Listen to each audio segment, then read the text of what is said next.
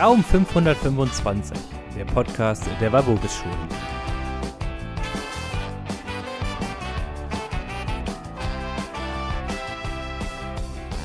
Willkommen zur zweiten Folge des Schulpodcasts. Heute moderieren Lena und ich die Folge.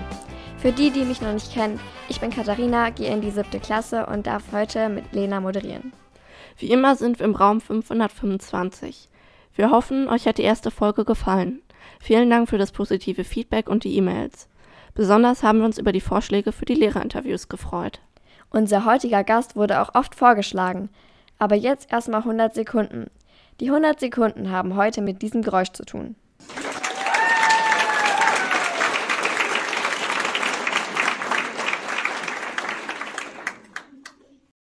Wisst ihr, was das Thema ist?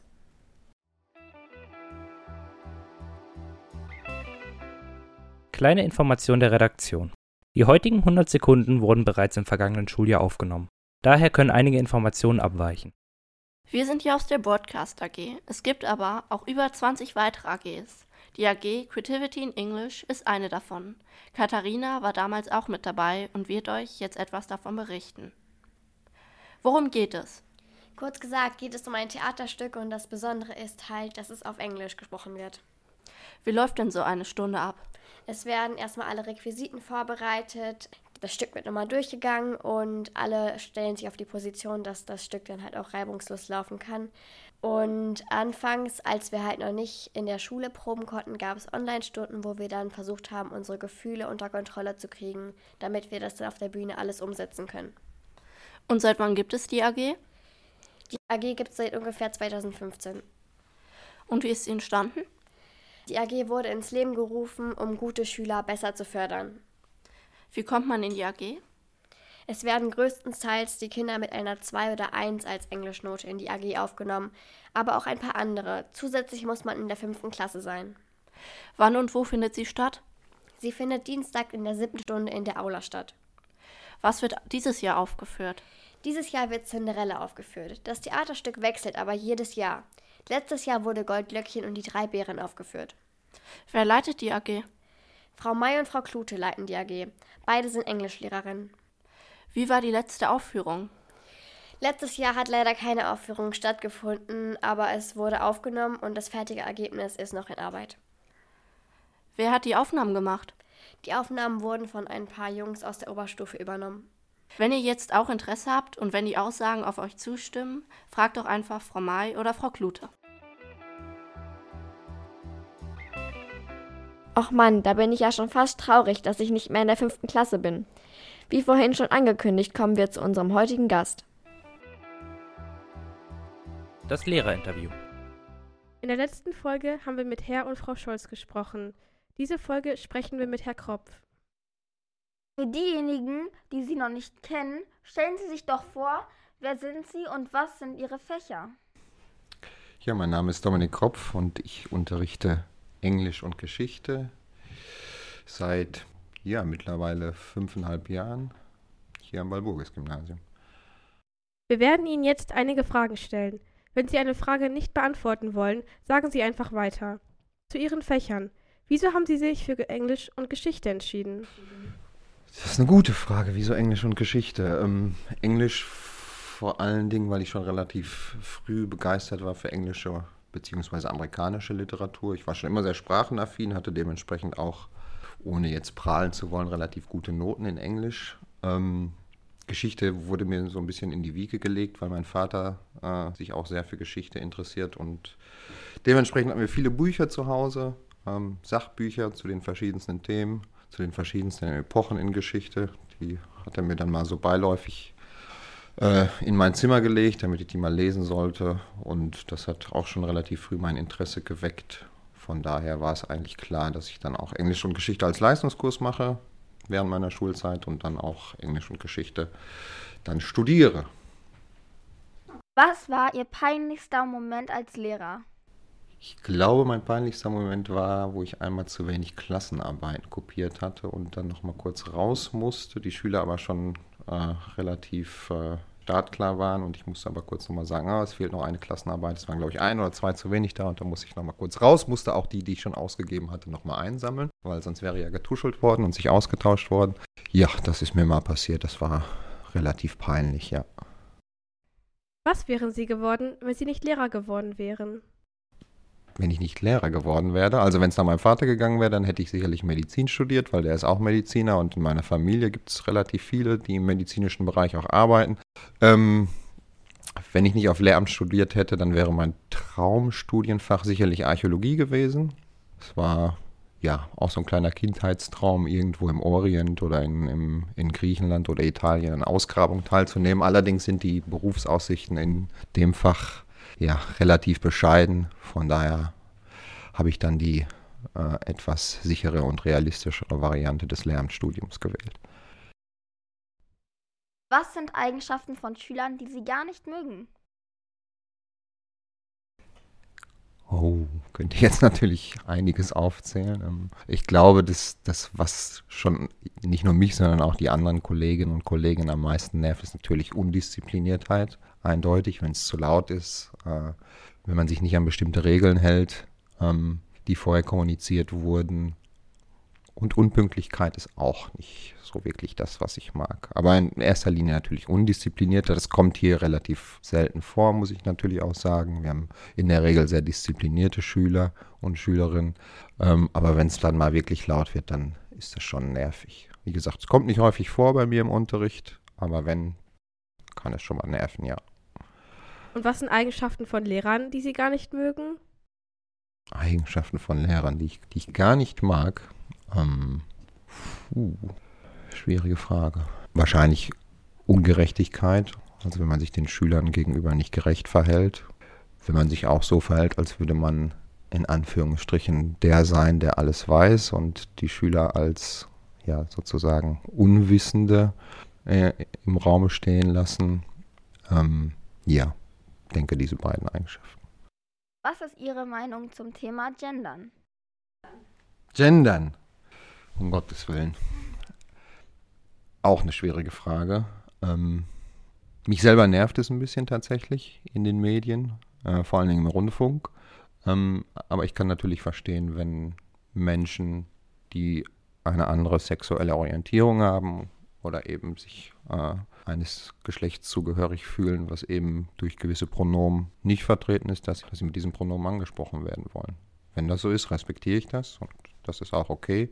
Ähm, aber von mir aus würde ich es nicht tun. Wenn was von mir verlangt wird, von einer Schülerin, einem Schüler, was auch immer, dann würde ich das natürlich tun und respektieren. Ähm, aber wie gesagt, von mir aus selbst eher nicht. Was wollen Sie noch erreichen?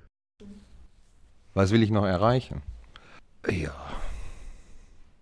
auch eine ganz schön schwierige Frage. Also grundsätzlich natürlich ist das Wichtigste, dass man gesund bleibt, dass man weiter Spaß an der Arbeit hat. Das habe ich. Das kann ich äh, eindeutig so sagen. Und ich glaube, das Wichtigste ist, dass das auch über die nächsten Jahre so bleibt. Und das ist mir am wichtigsten. Wie fühlen Sie sich und was machen Sie, wenn Sie Schüler in der Öffentlichkeit kommt so gut wie nie vor, da ich äh, relativ weit von Menden entfernt wohne und das, ich glaube, es ist einmal passiert. Das war dann ein großer und netter Austausch, aber kommt, wie gesagt, so gut wie nie vor, da ich eben nicht in Menden und Umgebung wohne. Was würden Sie rückgängig machen, wenn Sie könnten? Puh. Was würde ich rückgängig machen? Ähm ich glaube, ich würde, das ist jetzt äh, was, was sich auf Hobbys bezieht, ich würde vermutlich äh, noch eine zweite Sportart oder ich hätte noch eine zweite Sportart machen können, als ich noch etwas jünger bin. Handball zum Beispiel hat mich immer interessiert, habe ich jetzt auch wieder gemerkt, als die WM jetzt, WM Handball, WM läuft ja gerade. Ähm, das hätte ich ganz gerne gespielt. Ich habe mich damals auf Fußball konzentriert in jungen Jahren. Ähm, ja, das wäre so eine Sache, wo ich gesagt hätte, das hätte ich gerne noch gemacht. Jetzt bin ich natürlich ein bisschen zu alt dafür, klar. So amateurmäßig kann man es immer noch spielen, aber ähm, wäre ganz nett gewesen, wenn ich das auch schon in jungen Jahren hätte verfolgen können. Freuen Sie sich auf Ihren Ruhestand? der, ist ja, der ist ja noch äh, relativ weit weg, der Ruhestand. Ähm, Wenn es dann soweit ist, sicherlich, aber im Moment denke ich da natürlich überhaupt noch nicht drüber nach. Was war Ihr Abi-Durchschnitt? Darf ich das denn hier so öffentlich sagen? Wenn ich möchte. Also es war schon eine Eins vorm Komma, aber ja. Das waren alle unsere Fragen. Jetzt stellen wir Ihnen ungefähr 50 Entweder-Oder-Fragen zu verschiedenen Themen. Es gilt dieselbe Regel wie bei den Fragen, jedoch dürfen Sie dieses Mal nur fünfmal weiter sagen. Okay. Basketball oder Fußball? Definitiv Fußball. USA oder UK? USA. British English oder American English? Ähm, American English. Tablet oder Computer? Computer. Erdbeeren oder Kirsche? Kirsche. Film oder Serie? Film. Kuchen oder Muffins? Weder noch. Punkte oder Streifen? Streifen. Weiße oder braune Schokolade? Weiße. Nutella mit oder ohne Butter? Gar kein Nutella, um ehrlich zu sein. Alkohol oder Zigaretten? Weiter. Unsichtbar sein oder fliegen können? Äh, unsichtbar sein. Raffaello oder Ferrero Rocher? Raffaello. Snickers oder Bounty? Bounty. Netflix oder Amazon Prime? Oh. Schwierig. Beides. Roter oder weißer Wein? Gar kein Wein tatsächlich. Putzen oder korrigieren? Ähm, putzen. Kokos oder Ananas? Kokosnuss. Urlaub in den Bergen oder am Strand? In den Bergen. Mittagessen oder Frühstück? Mittagessen. Sprudel oder normales Wasser? Sprudel. Fleisch oder Gemüse? Also wenn ich mich entscheiden muss, dann Fleisch. Klassenfahrt oder Klassenausflug? Klassenfahrt. Vegan oder vegetarisch? Weder noch. Gendern oder nicht? Kommt drauf an. Abenteuerlich oder vorsichtig? Äh, abenteuerlich. Anruf oder Nachricht? Nachricht. Vintage oder modern? Vintage oder modern? Vintage. Intelligenz oder Humor? Intelligenz. Mündliche oder schriftliche Prüfung? Mündliche, weil man dann weniger zu korrigieren hat. Sonnenaufgang oder Sonnenuntergang? Sonnenuntergang. Apple oder Android? Apple. Ausbildung oder Studium? Kommt immer drauf an, aber für mich Studium. Ost- oder Nordsee? Weder noch. Ich bin ke tatsächlich kein Fan von Ost- oder Nordsee. Nur noch lügen oder nur noch die Wahrheit sagen können? Nur noch die Wahrheit sagen können. Gedanken lesen oder Röntgenblick? Gedanken lesen. Wen würden Sie lieber interviewen? Gott oder den Teufel? Den Teufel. Lesen oder Fernsehen? Lesen. Englisch oder Geschichte? Ähm, kommt ganz drauf an. In der Oberstufe beides gleich gerne. In der Unterstufe lieber Geschichte. Unterrichten oder Film schauen? Kann man beides ganz gut kombinieren, tatsächlich. Mit oder ohne Bad? Mit. Wo würden Sie eher überleben? Im Dschungel oder in der Wüste? Wahrscheinlich in beiden nicht so wahnsinnig gut, aber ich glaube eher im Dschungel. Helikopter oder Flugzeug? Flugzeug, Tattoo oder Piercing? keins von beiden. Latein oder Französisch? Definitiv Latein. Für immer leben oder übermorgen sterben? Ähm, beides nicht gut. In die Vergangenheit oder in die Zukunft reisen? Als Historiker natürlich in die Vergangenheit. Das waren unsere Fragen. Vielen Dank für das Interview. Wir wünschen Ihnen noch einen schönen Tag. Gerne.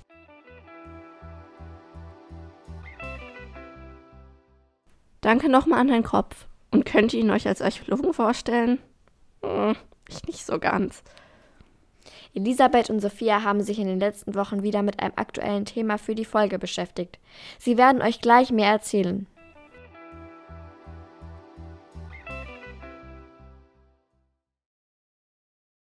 Wir kommen jetzt zum Thema der heutigen Folge, Gendern. Jeder ist bestimmt schon einmal mit dem Wort in Kontakt gekommen.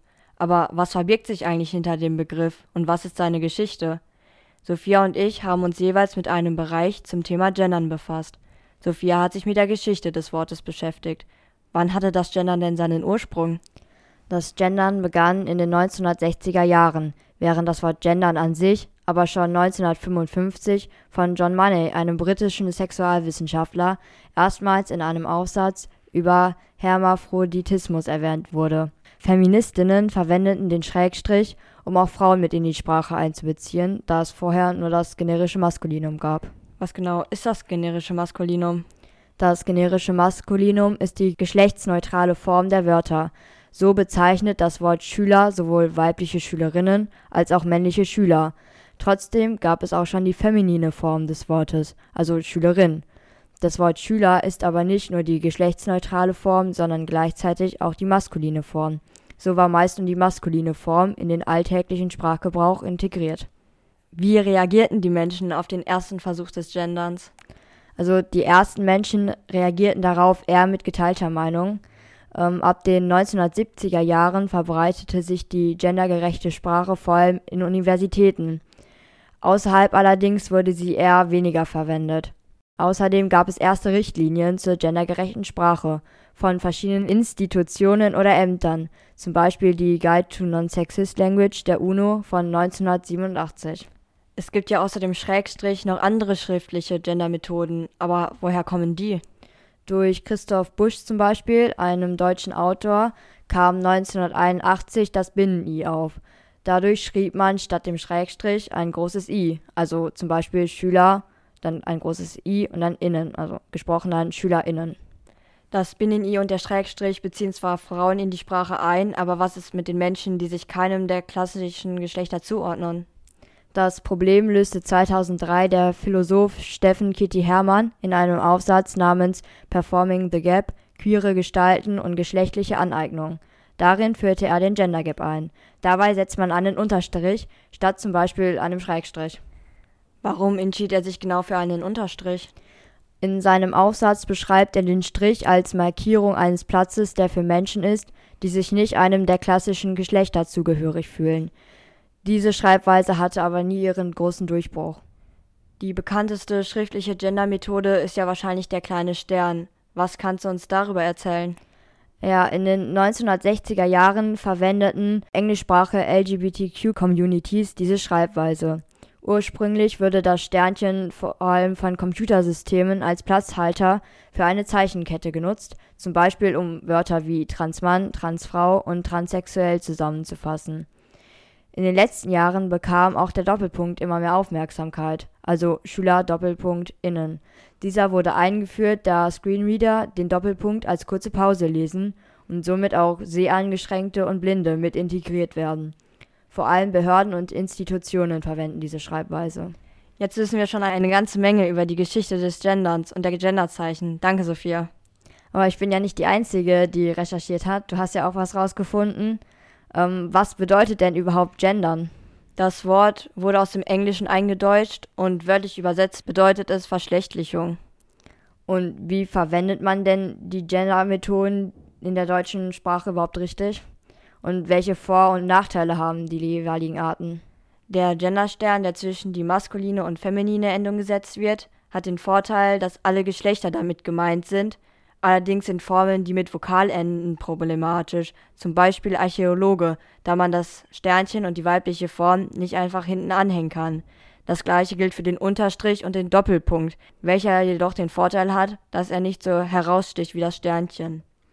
Außer diesen Genderarten gibt es noch eine letzte Möglichkeit, die alternativen Formulierungen. Bei ihnen ist der Vorteil, dass alle Geschlechter repräsentiert werden und die Lesbarkeit nicht erschwert wird. Mit alternativen Formulierungen sind Bezeichnungen wie Lernende oder Studierende gemeint, die statt Schüler und Schülerinnen oder Studenten und Studentinnen verwendet werden. Der Nachteil ist, dass sie sich in Deutsch nicht immer anbieten. Manche Menschen setzen sich auch dafür ein, die deutsche Sprache der englischen anzugleichen, indem sie die weiblichen Formen wegstreichen wollen und nur die Artikel vor dem Wort ändern wollen, also zum Beispiel der Arzt und die Arzt. Mit der Form werden allerdings andere Geschlechter nicht berücksichtigt. Inwiefern ist das Gendern denn schon bei uns in Deutschland angekommen? Mittlerweile gendern sehr viele in Deutschland, zum Beispiel auch Politiker. Auch der Duden gendert seit 2021. So bekamen alle 12.000 weiblichen Berufsbezeichnungen einen eigenen Eintrag. Allerdings werden andere Geschlechter dabei nicht beachtet. Wir benutzen ja heutzutage eigentlich alle Social Media. Wie sieht das denn da mit dem Gendern aus? Instagram zum Beispiel hat 2021 die Funktion eingeführt, seine Pronomen in seinem Profil anzugeben. Man kann zwischen vielen verschiedenen Pronomen auswählen, die dann hinter dem Usernamen angezeigt werden. Auch auf TikTok sieht man viele Personen, die ihr Geschlecht in ihre Bio schreiben. Außerdem gendern auch viele offizielle Accounts auf Social Media, wie zum Beispiel ARD und ZDF, die den Doppelpunkt verwenden. Zudem diskutieren die User auf TikTok und Instagram viel über das Thema Gendern und sagen auch oft ihre Meinung dazu. Danke, Elisabeth. Was ist eure Meinung dazu? Schreibt uns doch gerne unter podcast.smmp-wbs.schule.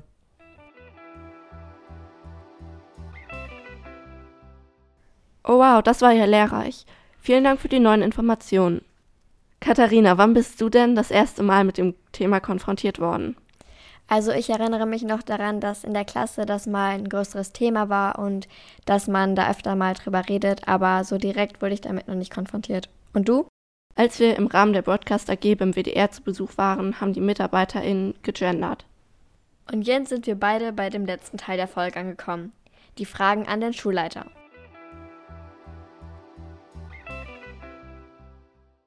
Dieses Mal haben wir mit Herrn Einkel gesprochen, dem stellvertretenden Schulleiter des Gymnasiums.